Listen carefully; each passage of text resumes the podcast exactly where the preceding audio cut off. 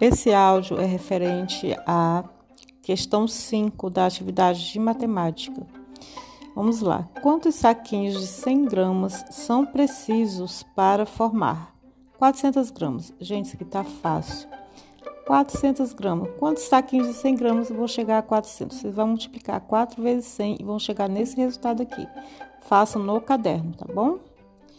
É, B, meio quilograma. Quilograma é o quilo. Se você sabe que um quilo tem mil gramas, a metade disso é quanto? Aí vocês vão ver. Para é, chegar a essa metade, são necessários quantos saquinhos de 100 gramas? Tá super fácil também, viu? Vocês se concentrando, prestando atenção direitinho, vocês vão conseguir resolver, tá? Letra C, 1 quilo. Um quilo nós sabemos que são mil gramas. Quantos saquinhos de 100 gramas são necessários para chegar a mil gramas? É, letra D, um quilo e meio. Mil gramas mais a metade disso que é 500, então vai dar o quê? 1.500 gramas. Vai dar muito saquinho, né? Quantos saquinhos são necessários para completar as 1.500 gramas?